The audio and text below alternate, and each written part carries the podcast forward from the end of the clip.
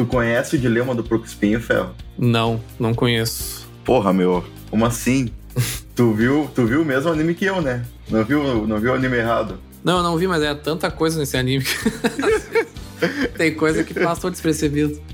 O dilema do porco espinho é um dilema proposto pelo grandíssimo filósofo alemão Schopenhauer em uma de suas obras no século XIX. E o que que ele propõe? Né? O porco-espinho no inverno, né, para se aquecer, precisa ficar próximo dos, dos, seus irmãos, do seu, da sua família ali. Só que, como o porco-espinho tem espinhos, quando eles se aproximam, eles se machucam. Então, eles não conseguem manter esse calor, eles acabam ficando com frio. Então, qual é o dilema né, disso tudo? É tu manter uma distância média em que tu não se machuque mutuamente, né? Que um não machuque o outro e que também eles não passem frio, consigam manter o calor. Assim como são as relações humanas, né, Fel? Com certeza. Na verdade, tem bastante disso na série, né?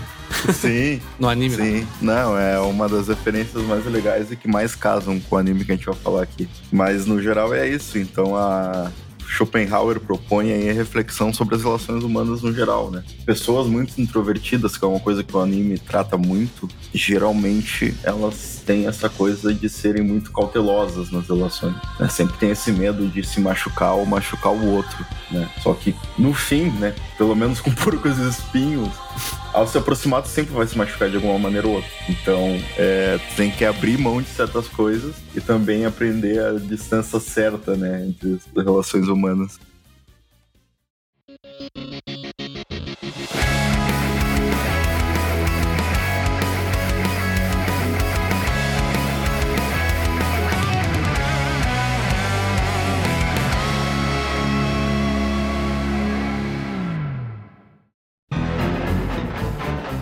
O grande dia chegou, Ferro. o grande dia. Agora a gente vai começar a Santíssima Trindade do Japão, né? Tu sabe disso? Sabe qual é a Santíssima Trindade? Akira, Evangelion e Ghost in the Shell. Exatamente, exatamente. As três grandes obras do Japão. Melhor país do mundo depois do Brasil. eu tô triste que eu não pude ir na, nas Olimpíadas. Na verdade, ninguém vai, né? Não é só eu. Só os atletas, né? Eu acho que nem os japoneses vão. Eles não querem, né? Não querem, exato. Mas hoje a gente vai começar uma série nova, série paralela aí, só eu e Ferro, juntinhos, para falar desse anime maravilhoso da década de 90, Neon Genesis Evangelion, criado pelo gênio Hideaki Anno. Tá ali no, no altarzinho, para mim, no meu coração, muito pertinho do Kojima também. Duas figuras extremamente polêmicas e ao mesmo tempo aclamadas do Japão, né? Kojima, o nosso Zack Snyder dos videogames. Isso. Não, o Redakiano é um Zack Snyder japonês. Mas é isso aí então, pessoal. Sejam muito bem-vindos ao primeiro episódio piloto aí do Dissecando Evangelion. Essa aqui é uma nova série de episódios que a gente vai fazer, sempre escolhendo algum assunto, algum game, alguma, algum anime, né? A gente escolheu o Evangelion para começar. A gente vai fazer uma série de episódios é, dissecando essa obra.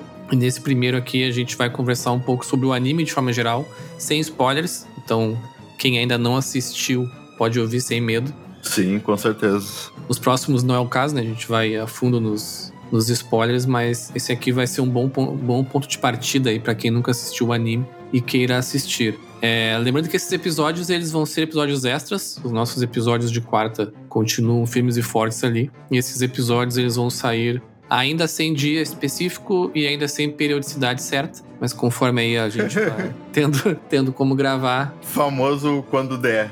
Quando der, a gente der. faz. Quando der, a gente faz. não reclama que já é extra. ah, e também o Galho não saiu do Detonado Cast, hein? Não criem fake news aí. Oh. Ele só não gosta de Japão mesmo. só não gosta de japonês, não, pé. Ele tá muito velho pro Japão. tá muito velho pro anime, ele disse.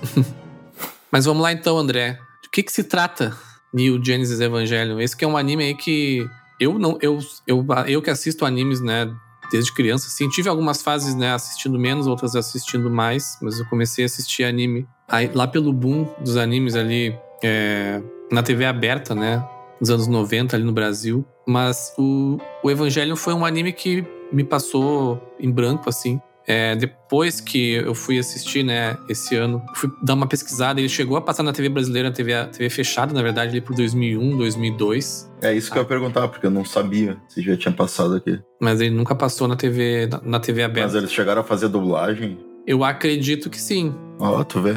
Eu acho que é a mesma dublagem que tá no Netflix. Né? Ah, Netflix tem dublado em português? Tem, tem. Ah, beleza. Tem. Sim. Alguns episódios eu assisti dublado, inclusive. É, é que anime eu tenho essa essa coisa. Eu sou muito da dublagem, assim, para várias coisas. Principalmente para games, né? Mas anime eu tenho essa coisa que uh, eu assisto dublado animes em que eu tenho a nostalgia de assistir eles quando eu era criança. Sim, tá sim. Tipo uhum. Cavaleiros do Zodíaco. Cara, a dublagem me marcou demais. Marcou demais, demais, demais. Principalmente a do Saga. Então eu não consigo mais imaginar aqueles personagens com a voz original deles. Sim, sim. Depois de tantos anos. Mas animes que eu nunca vi antes, né? Como o Evangelion eu assisti quando já tava na Netflix. Né? Foi um que passou realmente muito branco na minha vida. Mas como eu não conhecia, aí geralmente eu vejo diretamente em japonês, né? Na verdade, quando eu era criança, eu tinha alguns volumes do, do mangá, mas como a gente vai falar um pouco mais depois, o mangá não tem tanto a ver assim como a, com a ideia original do Hideaki Anno ali pro, pro Evangelion, né? Sim, é um mangá que eu tô, tô querendo correr atrás dele. Teve duas publicações no Brasil, uma pela Conrad, que eu acho que não chegou a terminar, inclusive. Provavelmente foi, foi dessa que eu comprei quando eu era criança. É, que era naquele formato meio tanco, né, que eles chamam, que é o mais fininho, aquele maior, mais compridinho. Isso, isso. E depois teve a edição eu não sei como é que se chama edição especial, alguma coisa assim. E ainda tô correndo atrás dessa coleção, não é, não é, não é tão fácil de achar e às vezes também tá muito caro. Mas hoje a gente vai falar do, do anime. Pra quem tá chegando, nunca ouviu falar de Evangelho, André, como é que tu explicaria essa, esse anime? Vamos lá, vamos, vamos tentar resumir, porque é difícil, né?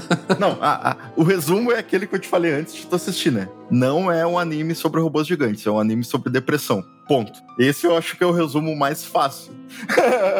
Ou sobre, sobre robôs gigantes e depressão, talvez. É, seja. pode ser. Mas é, é, o plot secundário, terciário, né? Mas ele é uma ficção científica, assim como o resto da Santíssima Trindade, né? Assim como Akira e Ghost in the Shell. Ele é dessa leva né, de ficções científicas japonesas aí da década de 90, geniais. E ele propõe um mundo, né, onde uma grande catástrofe aconteceu. Sim.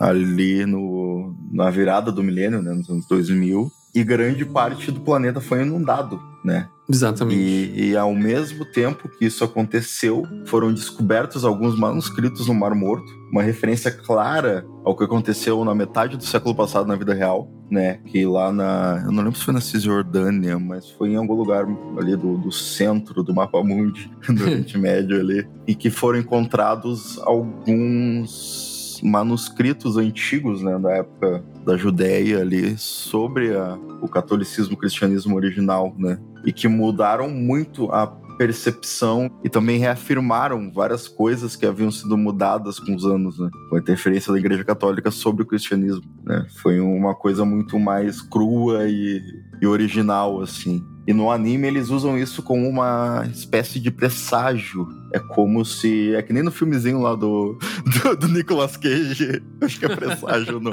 Tá ligado? Aquele filme horroroso? Sim, sim. Que os aliens deixam um manuscrito com vários eventos de todos os acidentes que vão acontecer. Aí ele vai correndo lá para evitar o acidente aéreo, umas coisas assim. Então é mais ou menos assim, né? Ele prevê uma invasão desses seres, né? Gigantescos que seriam chamados de anjos e aí entra essa organização chamada Nerve, né, que é comandada ali pelo pai do personagem principal, o Shinji Ikari, né, que é o Gendo Ikari. E essa organização, ela tem essa missão, esse objetivo de deter os anjos, né? Para evitar aí mais destruição. E, e é um set bem pós-apocalíptico misturado com moderno, assim, se tu olhar bem o anime, né? Porque as pessoas que sobreviveram ali, né, eles têm uma, uma espécie de proteção, né, mas eles seguem a vida normal, ainda tem escolas, ainda tem tudo. A população só foi reduzida, grande parte do planeta é o, mais do que já é hoje em dia, né, é o oceano. É, a história ela se passa 15 anos, né, depois do que eles chamam de segundo impacto, né? Exatamente. Que é quando tem essa, essa catástrofe. É, ele começa, o anime acho que começa em 2013 ou 2014. E a gente tá falando do anime de 90, né? Então... Sim. Então, nesses 15 anos aí que se passaram entre o segundo impacto e o momento do anime, o mundo já, já conseguiu se reerguer de certa forma, né? Sim. E construir, inclusive, defesas, né? Para que essa catástrofe ela não venha a se repetir. Mas junto com esse segundo impacto veio também a questão dos anjos, né? Que é a maneira que eles chamam esses monstros que aparecem quase que periodicamente, assim, eles não têm uma, uma periodicidade, assim, a cada 15 dias aparece um anjo. É, inclusive, inclusive eles falam bem no início, né, que tem essa organização que tá por trás de tudo, que seria a organização que tem esses manuscritos e sabe quando eles vão vir exatamente, que eles estão fora do schedule, né? Eles começaram cedo demais ali a invasão. Exatamente. Os, e... Esses anjos são muito proativos, né? Exato. e é aí que os, que os robôs gigantes entram, né? Que uma das, um, dos, um dos mecanismos de defesa, que nesse caso, né, a gente tá falando de a, a, história se passa no Japão, né? No, no, que chamam de Nova Tóquio, né? Isso, é New Tóquio 3, eu acho. Isso, que é uma Tóquio reconstruída. A Nerve, ela possui, né, esses robôs gigantes para justamente lutar contra esses, esses monstros. Mas cada um desses robôs ele é controlado, né, por uma, por uma criança, né? Sim. Durante o anime, a gente vai entendendo melhor do porquê, né? Sim, sim. Porquê disso. E aí a gente vai então acompanhar a história do Tinge, que é o personagem principal e um dos pilotos, né? O piloto do Eva 01. Do Eva 01. E a gente vai também acompanhar a história de mais duas pilotos, que é a Ray e a Azuka, que elas vão completar ali esse time de, de pilotos aí para lutar contra essas ameaças aí que vem, que vem surgindo. Que vem, a gente não faz ideia de onde. Exatamente. Não, e é legal que no primeiro episódio eu acho que já dá pra ter uma ideia ali do que tá vindo, mais pelas entrelinhas, assim, porque uh, a gente vai falar muito muito mesmo sobre isso nos próximos episódios. Mas por problemas de budget, problemas pessoais do Hideaki Anno, o, o anime ele tem várias mudanças de tom, né? De narrativa e de forma de contar as coisas e de peso né? Para certas coisas. Então, os primeiros episódios ali, principalmente a primeira metade do anime, ela ainda segue numa, numa linha muito normal, assim, entre aspas. Mas no primeiro episódio a gente já consegue sentir que tem alguma coisa entre o pai e o Tinge, né? Entre o Gendo e o Tinge ali, o pai e filho. Porque o, a gente consegue ver que ele é um pai muito ausente, né? E que ele realmente só vai ver o filho depois de muitos anos, né? O filho é deixado com o sensei por muitos anos, né? Sim. Para criar ele, assim, o pai dele só ficava trancado lá na Nerve fazendo essas pesquisas, né? Lutar contra os anjos. E, e, e, esse reencontro já é uma coisa assim que a gente vê que o Gendo tem esse sentimento né, apático, né? Pelo filho. E o Ikari tem esse trauma de infância, esse trauma de infância, né? E ali nos primeiros episódios também a gente vê que ele não tem mãe, né? Então ele é uma pessoa muito abandonada, muito sozinha, assim, que desde cedo teve que enfrentar muitas coisas sozinho, né? Eu acho que ele seta, ele constrói bastante, assim, essa para todos os personagens, na verdade, né? Mas o, o, Tinge, obviamente, vai ter um destaque especial ali, principalmente no começo, né? Pra gente entender melhor essa história. Mas a cama que ele constrói, assim, com todo o background dos personagens, assim, é, é uma coisa fenomenal, assim, o nível de, de detalhes que, que o autor ele vai colocando para cada personagem do anime, assim, é muito legal, assim. A gente acompanha é, que... um, uns arcos muito bem, bem, muito bem feitos, assim, de todos eles, né? Sim, sim, não, é uma... A gente já falou um pouco isso no episódio de psicologia lá com Troll, mas é uma... É mais um exemplo daquelas ficções que são reais até demais, né? Exatamente. O que os personagens passam ali é, são coisas extremamente reais e relacionadas. Assim. Eu acho que isso casa muito ali com a vida do autor, né? Falando um pouquinho do Hideaki Anno, ele nasceu na década de 60 e ali pela década de 80 ele estudava na Universidade de Artes de Osaka, no Japão. Nessa época ele começou a se, se interessar por animes e animação e filmes e tudo, né? E começou a produzir alguns animes junto com algumas outras pessoas. E como ele não tinha muito reconhecimento e também não tinha grana de família nem nada, ele acabou sendo expulso da, da universidade não porque ele fez alguma merda, porque ele quis, justamente porque ele não tinha grana pra pagar mesmo. Sim. Então, essa parte da história não é tão romantizada, né? Não é, ah, o cara escolheu, o cara hackeou toda a rede da, da escola e foi expulso. Não, ele só não tinha grana mesmo. Ele, ele tava fudido da vida, acabou tendo que sair. Ele só foi ter algum reconhecimento ali por 84, que eu acho que já fazia dois anos que ele tinha saído da, da, da universidade, né? Quando Hayao Miyazaki chamou ele para trabalhar no filme, né? O, o, é muito engraçado que Hideaki conta que ele viu o anúncio numa revista sobre animação que tinha na época. Porque algumas coisas eram diferentes, né? Sim. Via vagas em jornal e revistas, era muito. Exatamente. É uma época que eu realmente não peguei, assim, na, na humanidade. E ele mandou e chegou lá, o cara ficou impressionado com o trabalho dele acabou chamando pra esse estúdio, né? Sim. E aí, um pouco tempo depois, o ano foi cofundador do estúdio que seria o estúdio que ia publicar, né? Que ia, que ia fazer o lançamento do anime, que é o Gainax, em dezembro de 1984. E aí foram lançadas várias animações dentro desse estúdio, né? Algumas com envolvimento do, do Hideaki, outras sem, né? E numa das últimas que ele teve pouco controle criativo, né? Os The, Nadia, The Secret of Blue Water, são duas animações que eu não vi, inclusive uma hora eu vou pesquisar para ver esse early, essa early career dele, que deve ser bem interessante até para entender as fases da vida dele, né? Sim, sim. Porque como ele teve muito pouco controle criativo sobre esse filme, né? Pelo menos no estúdio e tudo, é, isso foi um dos gatilhos que levou ele a uma depressão profunda que durou quatro anos, né? Até 94, 95, que seria quando ele começaria a fazer Evangelion. Né? Então eu acho que esse é um dos pontos principais para te entender por que, que o Evangelion é assim. Né? Eu acho que a depressão profunda do Hideaki e a desilusão dele com a indústria de animes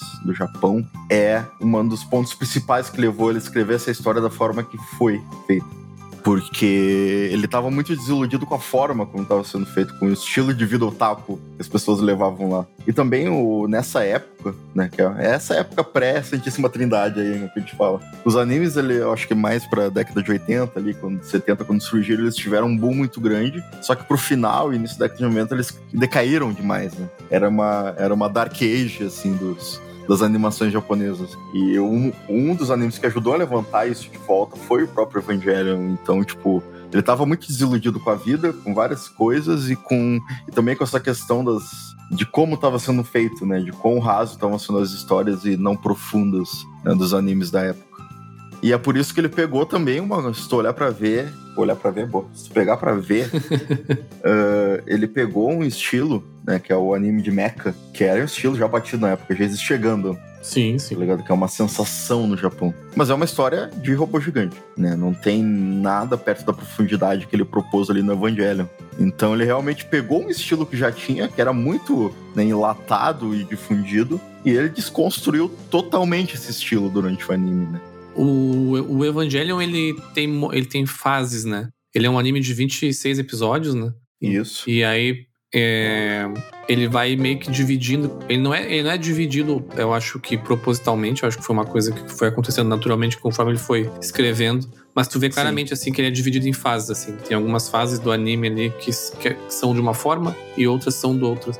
Mas principalmente no começo ali, que é a parte mais anime mecha, assim mesmo, de, de luta e tudo mais. O que eu acho mais interessante é, é ver os bastidores, né? De como funciona essas lutas, assim, dos sim, robôs gigantes sim. com os anjos, né? Porque a Nerve, que é essa empresa que, que regula, né, e, e, que criou esses robôs, enfim, que tá ali na, na linha de frente dessa luta, é, boa parte das, das lutas é, é quase que 50% a gente enxergando o robô lá na, na, na linha de, de, batalha e as pessoas dentro da, da Nerve, né, dando as ordens e tudo mais. E nisso aí ele desconstrói bastante, né, essas questões de robôs gigantes e lutas. Tem o cordão umbilical, né? Exato, é, que, é uma... que, é, que até se torna muito simbólica depois para a história, mas no início já é uma desconstrução legal, porque tu entende que ali naquele universo eles não conseguiram gerar uma bateria de energia infinita para pra sustentar é. um robô de 30 metros, tá ligado? Sim, exatamente. Eles têm que ficar ligado por um cabo e fora do cabo eles só duram 3 minutos, tá ligado? É.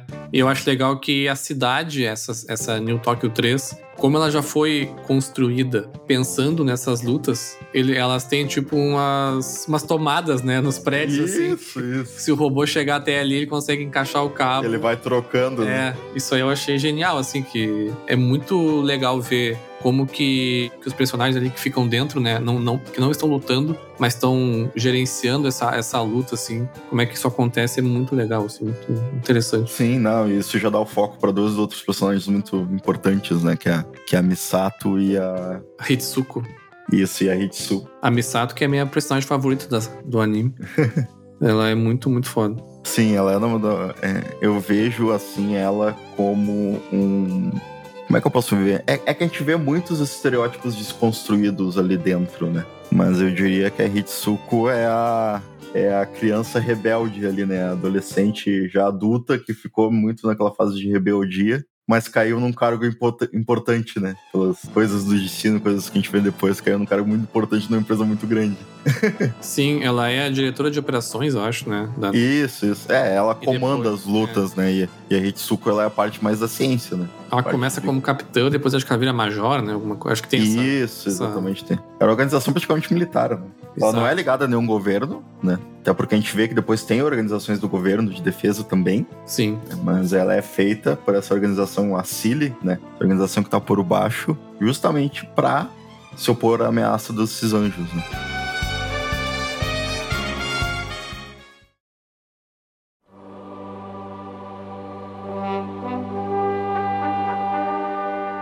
Essa questão dos atos que tu falou, além das questões de cabeça do Hideaki Anno, ela tá muito ligada com questões de budget que eles tiveram. Né? Então o anime ele foi, teve uma produção muito conturbada. A, a, além do, do Hideaki gravar um episódio por vez, assim, sem pensar, sem ter. Ele não tinha uma história construída de início ao fim desde o início, né? Sim. Ele foi feito muita coisa por demanda e muitas vezes ele batia em problemas de budget, né? Que o estúdio estava enfrentando. Então ele tinha que reduzir, às vezes, histórias que eram 10 episódios em um, sabe? Então, Sim. por isso que o anime se torna tão confuso, né? E ao mesmo tempo ter esse charme, né? Que é ele ser um anime tão abstrato, né? Em várias partes. Porque teve várias mensagens ali que ele teve que passar de formas muito sutis, né? E teve muitas coisas que ele nunca explicou. Então fica muito aberto, né? para teorias e para até interpretação pessoal, né? Sim, sim. É, a gente vai entrar nesses detalhes nos próximos episódios, assim. Mas o que tem de teoria, de explicações, assim, na, na internet, da galera pirando mesmo assim nas referências e é muito grande assim. E muita coisa, como tu disse, ele não explicou, sabe? São interpretações assim. Eu acho legal quando uma obra ela te ela te entrega isso, sabe? Em alguns momentos ali eu confesso que eu senti um pouco de, de então, de na verdade sim, não estar entendendo algumas coisas, eu acho que é até normal, assim, né? Sim. porque, porque, realmente tem umas partes ali que elas começam a ficar bem, bem confusas, assim. Isso aí eu não diria nem que é normal do Evangelho, isso aí é terça-feira no Japão, né? Exato, é. Mas tem algumas coisas ali que aí cada um leva de uma forma, né? Que são realmente coisas que não que ficam em aberto mesmo. E aí fica da, da interpretação, assim. Eu particularmente gosto, né? Quando algumas obras fazem isso assim, entregam esse tipo de coisa. Às vezes pode parecer preguiçoso, né? De repente de não ter é, completado, fechado um arco direitinho ali. Mas talvez no caso do Evangelho um, ele seja um anime muito até contemplativo de certa forma, assim, né? Eu acho, cara, eu acho que ele é uma daquelas obras Uh, aquele tipo de obra de arte que a gente tem poucos exemplos na humanidade, que se tu mudasse a posição em um milímetro de uma das engrenagens que gerou ela, ela não seria o que foi. Sim. É tipo o time do Barcelona no, na década passada ou os Beatles, tá ligado? sim, são sim. coisas que não tem como explicar, que a ciência não explica, sabe? Tipo, são acasos muito felizes, assim, sabe? Pois é. E não à toa, né, por, uh, por isso ou não, né? É, o Evangelho é um dos animes mais aclamados da história do Japão, né? Sim, sim, ele é uma. Ele é um fenômeno, né? Sim. E é engraçado até ver as diferenças culturais, né? Porque lá no Oriente, por exemplo, eles têm muito apego né? Com certeza a personagem mais dourada do anime é a Rei. Sim. E sim. é uma mulher totalmente submissa a um homem grande parte da história. É uma mulher que não tem nenhum lugar de fala ali, é uma mulher totalmente. Uma criança totalmente objetificada, né? Eu acho que até era isso que ele. Uma das coisas que ele queria criticar com ela, né? Somente no início, que ela não tem tanta profundidade, é essa questão de personagem, né? Estereótipo feminino pro Japão, né? Essa mulher submissa. Já no Ocidente, por exemplo, tem muita mais gente que gosta da Asuka, que é o estereótipo de mulher forte. Mulher, tipo, B10, assim, sabe? Sim. Mas a, a Asuka, querendo ou não, ela é uma personagem ocidental, né? Ela é alemã, né? Na história. Sim, é, ela é alemã. Ela é, acho, talvez a única personagem não, não japonesa da, da história, assim. Mas a Rey, com certeza, ela é uma das mais é, famosas, até em merchandising, assim, né? Sim, sim. Mais fácil tu achar um boneco dela, alguma coisa assim, do que dos outros, assim. E o, o Tindy, que é o personagem principal, eu até tava vendo, minha namorada mandou uma foto esses dias, uma, um bonequinho que a irmã dela tem. E aí ela disse: Ah, a minha irmã disse que esse bonequinho é do Evangelho. Eu fiquei olhando. acho que uns dois minutos. Mas que personagem é esse? Até me dá de conta que era o Tindy. Mas é que ele é tão genérico visualmente, porque Sim. ele é a criança ali de 12, 13 anos, com aquela altura padrão, com cabelo preto, né, com um terninho de escola, e é isso. Ele é um personagem totalmente genérico se tu olhar por fora. Então, ele é um personagem que acaba tendo menos essa, esse apelo visual. Tu acaba gostando dele depois pela profundidade que é colocada na história dele. E eu acho que isso também é uma outra coisa proposital do ano, né? É trazer esse personagem que tu vai gostar dele quando tu entender, não pelas atitudes dele ali no início, ou por ser um personagem, por ser aquele herói, aquela coisa assim, né? Aquele estereótipo de herói. Mas ele é só um estudante, uma criança traumatizada, sabe? Sim, sim. É, ele é um personagem bem genérico mesmo, né? A gente já viu ele em um milhão de animes diferentes. Sim, sim. Mas, nunca, mas nunca abordado dessa forma, né? Ah, não, com certeza esse, não. Essa é a importância, né? Até, até a Ray, a, a Ray, a, a Asuka, todos aqueles personagens ali a gente já viu. E o Hideaki Anno já tinha visto milhões de vezes em outros animes, né? Quando ele lançou. Né? Mas a, a desconstrução era o objetivo dele, né? Sim.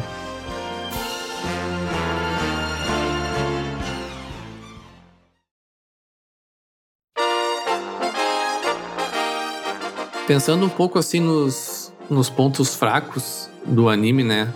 Eu acho que eu tenho dois, assim, principais. Um é bem particular meu, mas é, quem, quem assiste anime já tá mais acostumado e que é a questão, às vezes, um pouco da sexualização, né, de alguns personagens ali.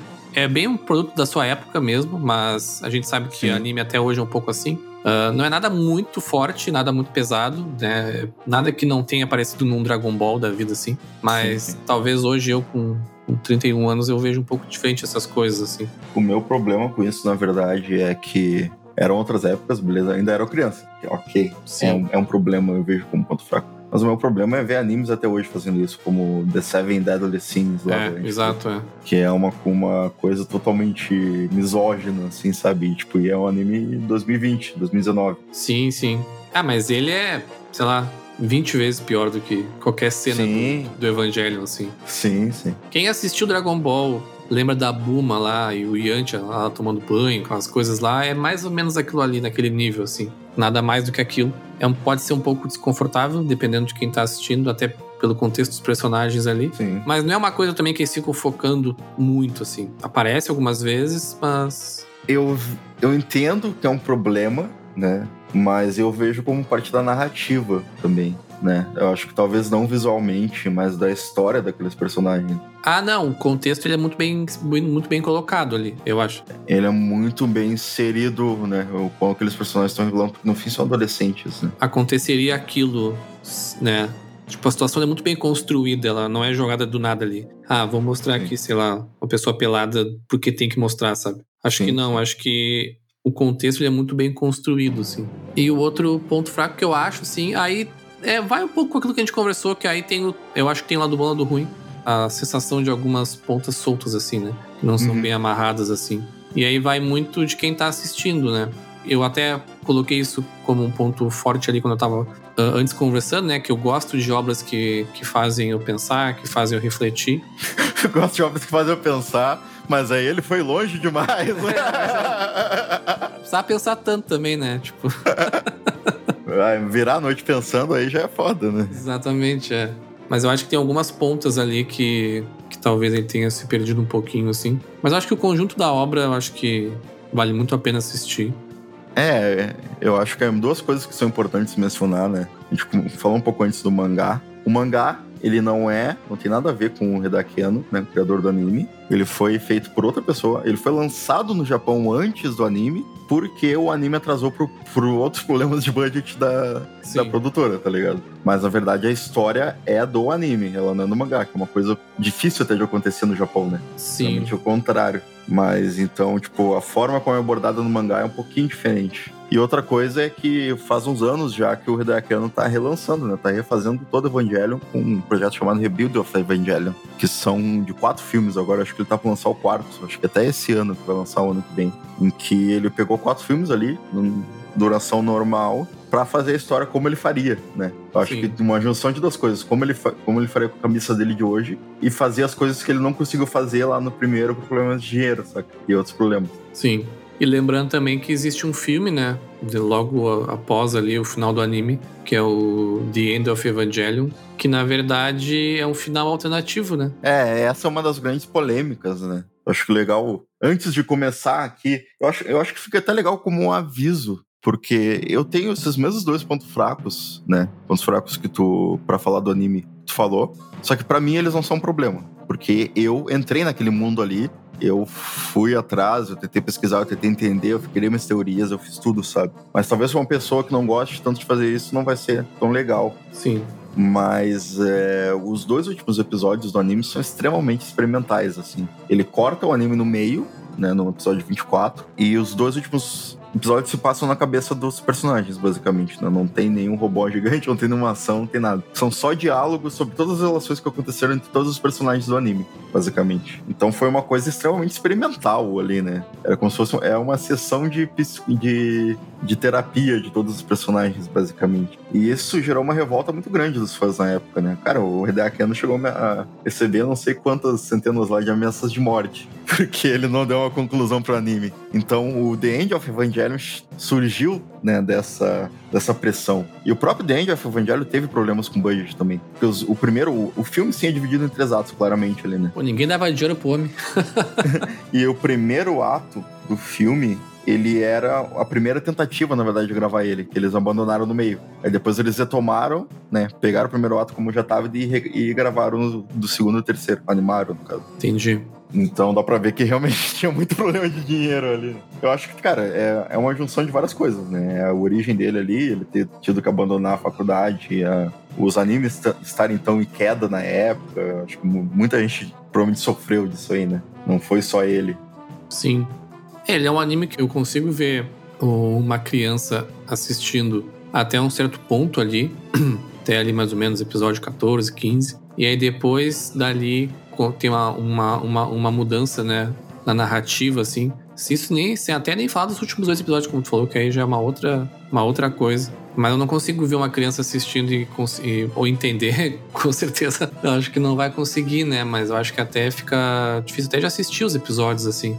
Eu acho que ele é um, um, é um tipo de, de anime, assim, que ele é muito mais. Acho que a gente, como adulto, assim, né? Acho que consegue aproveitar ele muito mais Sim. do que uma criança assim. É, é, é, que lá tem essa cultura muito grande, eu acho, né? No Japão, de pessoas mais, mais velhas consumirem esse tipo de conteúdo de animação. De... Sim, sim. Mas eu acho que a gente não tem tanto no Ocidente, sabe? Então lá todo mundo é otaku mesmo, sabe? Esse, o, o Evangelion passou na TV aberta lá, né? Na noite. Sim, sim. Então, tipo, era uma, é, era uma coisa como é uma novela para nós aqui, sabe? Sim. Então, tinha, lá tem um alcance muito maior. Então, tipo, apesar de que crianças estavam assistindo também, tinha muitos adultos assistindo que se interessam até hoje, né? Talvez muito mais hoje para animes. Vamos fazer um, uma errata aqui. O, o, anime, ele foi exibido em horário de TV para crianças. Ah. Né? E, isso foi um dos grandes problemas que o Hideaki enfrentou na época, porque o roteiro foi se tornando muito escuro e psicológico e bem dark ali, né?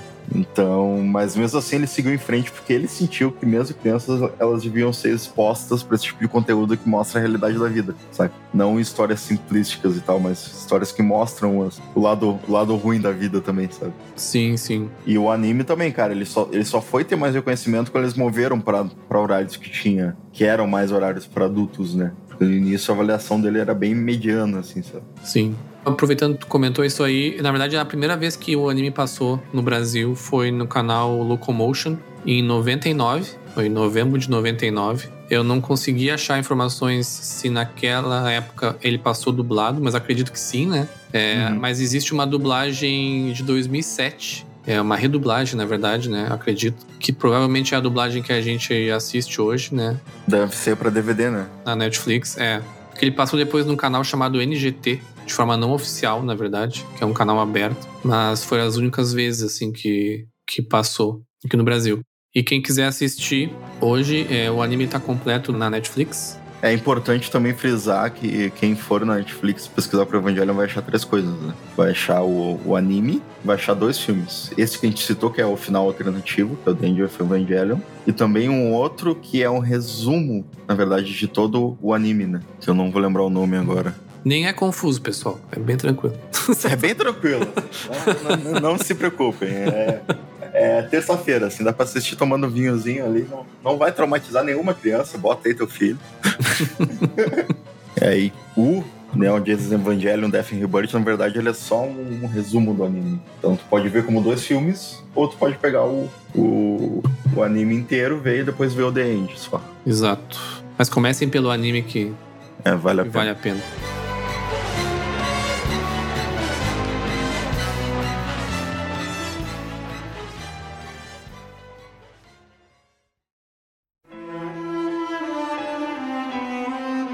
Fechamos por aqui então nosso primeiro episódio do Dissecando Evangelion.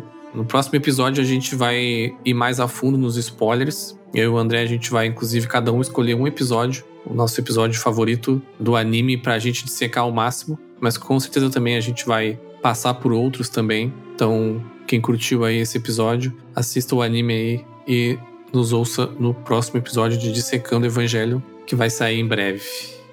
André Neon Genesis Evangelion 25:17. Eu ainda não sei onde encontrar a felicidade, mas eu continuarei a pensar se é bom ou não estar aqui, se é bom ter nascido. Pois no final só estarei percebendo o óbvio novamente, porque eu sou eu mesmo, Shinji Ikari.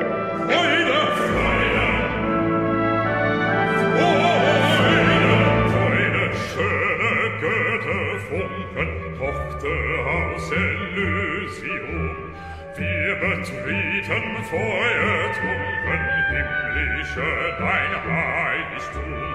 Deine Zauber binden wieder, was die Mode streng geteilt. Alle Menschen werden Brüder, wo dein sanfter Flügel weilt. Deine Zauber binden